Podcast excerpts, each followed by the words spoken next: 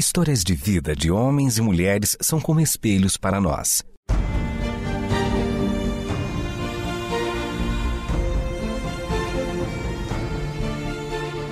Convidamos você para entrar nas páginas do livro que conta a história do Deus que entrou em nossas histórias. Ouça sobre pessoas que viveram os mesmos conflitos que você e eu enfrentamos e que em Deus encontraram sentido da vida. A partir de agora, você está diante do Espelho na Janela. A narrativa a seguir é baseada em personagens e histórias bíblicas, mas com complementos ficcionais. Faltava pouco tempo para Jesus ser crucificado. Ela não sabia com exatidão quando seria, mas percebia que o clima era de tensão. Jesus já não podia andar em público. Por conta dos milagres que ele havia feito, sacerdotes e fariseus queriam prendê-lo e condená-lo.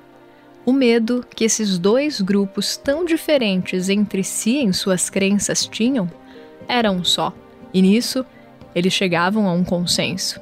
Se Jesus continuasse operando milagres e tocando o coração das pessoas, em breve, os romanos poderiam vir e tirar seus cargos. Esse temor os unia em um objetivo comum: dar um fim a Jesus. Esse era o clima nos dias que antecediam a Páscoa e Jesus estava longe disso, no deserto, junto de seus discípulos. No templo, a pergunta era se Jesus viria para as purificações cerimoniais pois muitos chegavam a Jerusalém a fim de participarem dos rituais. Os chefes dos sacerdotes e fariseus já tinham deixado uma ordem expressa. Se alguém souber onde Jesus está, que denuncie, para que pudessem prendê-lo.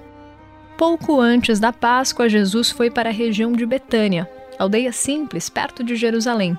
Ali, Jesus tinha amigos, amigos por quem ele tinha um carinho muito especial. Entre eles estava Lázaro, que Jesus havia ressuscitado dos mortos. Esse feito levou muitos a crerem em Deus e fez com que sacerdotes e fariseus conspirassem com mais afinco para acabar com Jesus o quanto antes.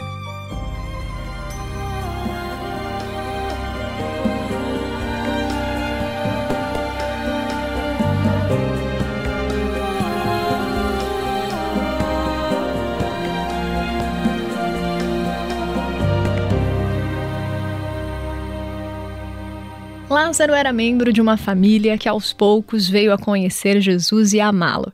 Cada um se entregando a ele de uma forma, se achegando a Cristo, levando consigo suas bagagens de vida, dilemas, tentativas e fracassos, detentores de uma personalidade única, e encontrando no carpinteiro de Nazaré o sentido de suas vidas.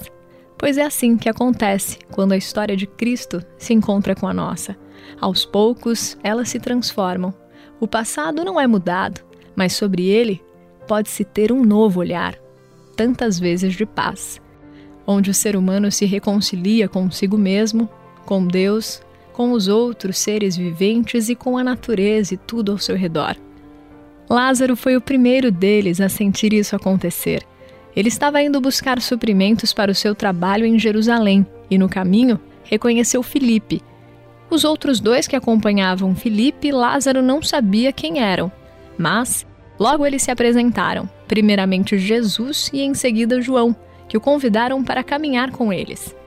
Foi nesse caminho, não só naquele dia, mas no caminhar da vida, no passar de dias e meses, que o viver de Lázaro ganhou outro ritmo, novo sentido um sabor sem igual, pois os encontros e conversas com o Mestre proporcionaram a Lázaro uma amizade com Jesus e, por meio desse relacionamento, uma nova vida a Lázaro.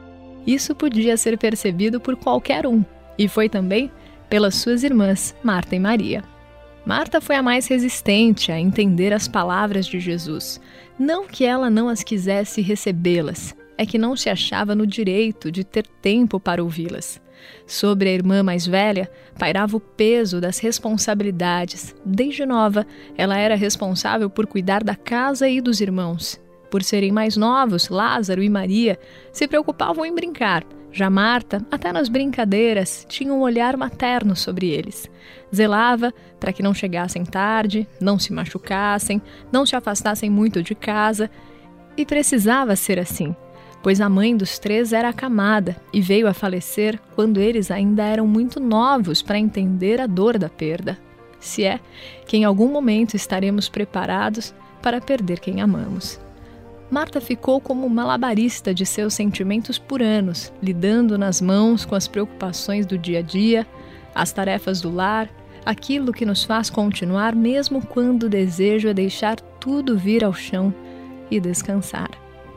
Mas o alívio também chegaria à alma de Marta, quando ela permitiu-se achegar àquele que propunha julgo suave e fardo leve.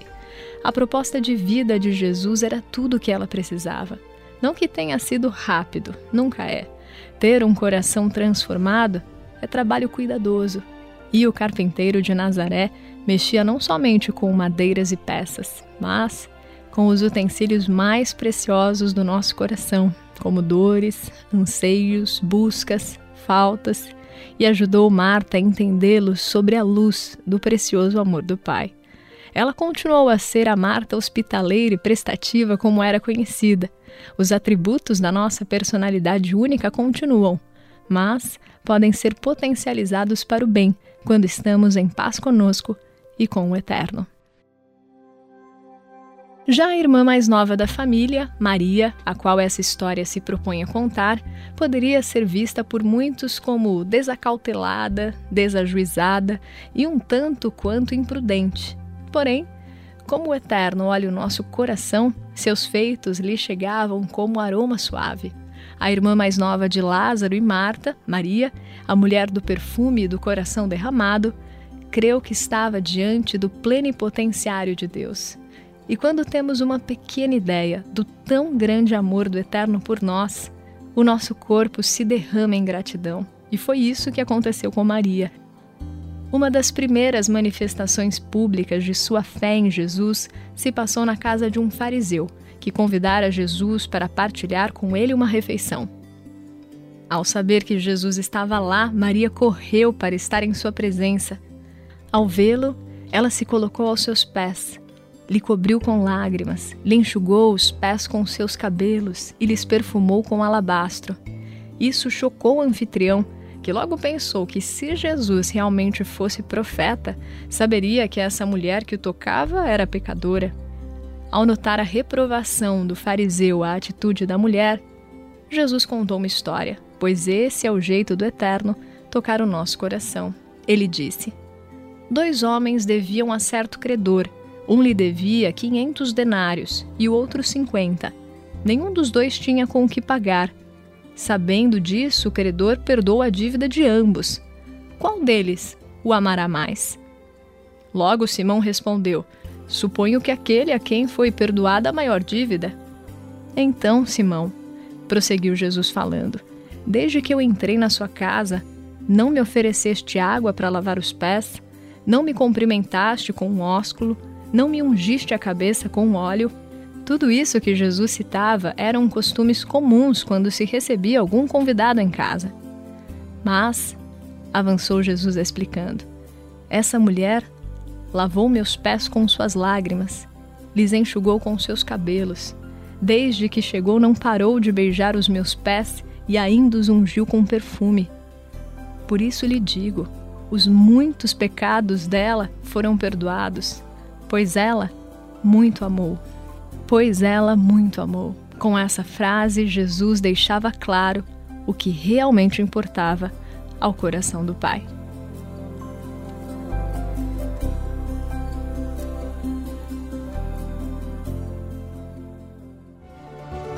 Espelho na janela. Histórias de vida de homens e mulheres são como espelhos para nós. A Páscoa se aproximava e Jesus, o amigo da família, estava a caminho de Betânia. Seria um bom momento para os quatro se encontrarem novamente, pois ele sabia o quanto os três irmãos o amavam e também o que lhe aguardaria em breve. Marta propôs um jantar. Ela fazia questão de preparar tudo com muito gosto. Lázaro estava com saudades do seu amigo. Eles tinham muito para conversarem, já que desde que Jesus ressuscitou Lázaro, os dois mal puderam se encontrar, pois Jesus não podia mais aparecer em público, porque fariseus e sacerdotes queriam matar ambos por causa do milagre, já que muitos estavam crendo em Jesus por conta dele. E Maria, a sempre surpreendente Maria, estava com o coração angustiado ela não sabia com exatidão o que aconteceria com Jesus, mas sentia em seu coração o clima de tensão que se instalara. O jantar estava pronto. Sobre a mesa de madeira, uma toalha branca larga, com delicados bordados de cor dourada nas pontas, que as irmãs teceram juntas, enquanto conversavam nos dias anteriores, aguardando o momento de cearem com Jesus. Lázaro tinha preparado algumas tochas de madeira que comportavam velas na parte superior para iluminar a sala e aquecer um pouco a noite. E sobre uma mesa redonda pequena que ficava ao canto, algumas frutas coloridas mescladas com frutas secas que decoravam o ambiente e que seriam servidas como sobremesa após o jantar. Ao mesmo tempo em que simples, o ambiente estava ornado de carinho isso poderia ser percebido por quem adentrasse ao local. O lugar ficou pleno quando Jesus entrou, e ali os três irmãos, Jesus e outros, passaram algumas horas no compartir da vida e do alimento.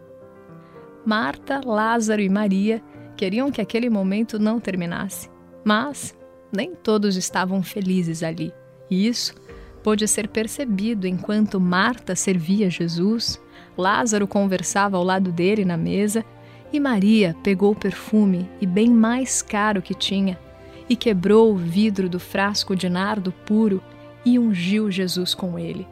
O ato rompeu as conversas e a fragrância encheu a casa.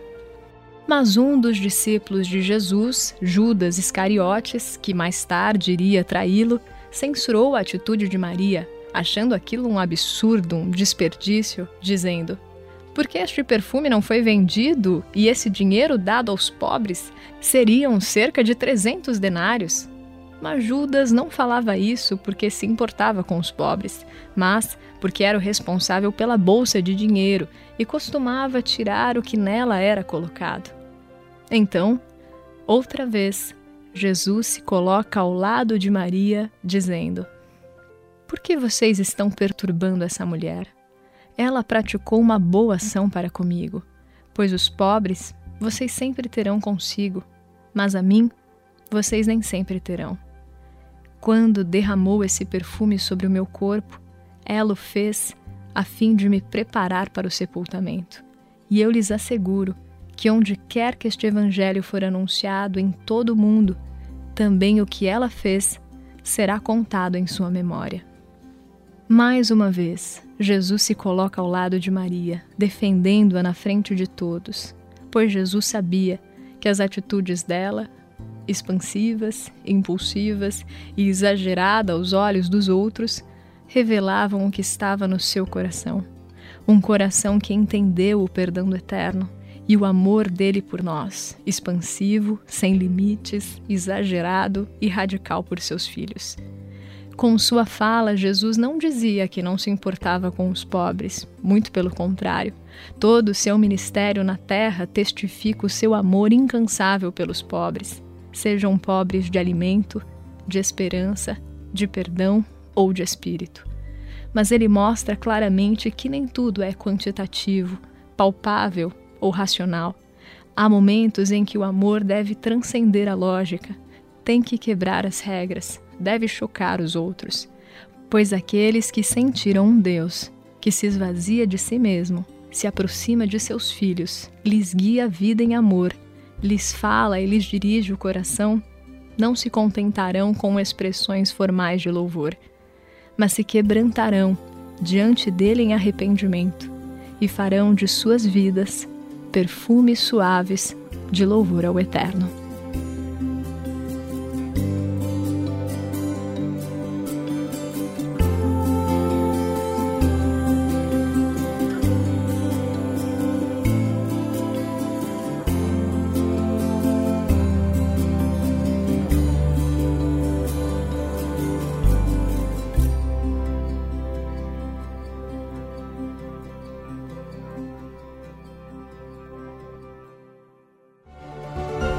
Este foi o Espelho na Janela, um programa baseado em personagens e histórias bíblicas, mas com complementos ficcionais. Escrito e produzido por Renata Borjato e Israel Mazacurati. Realização Transmundial.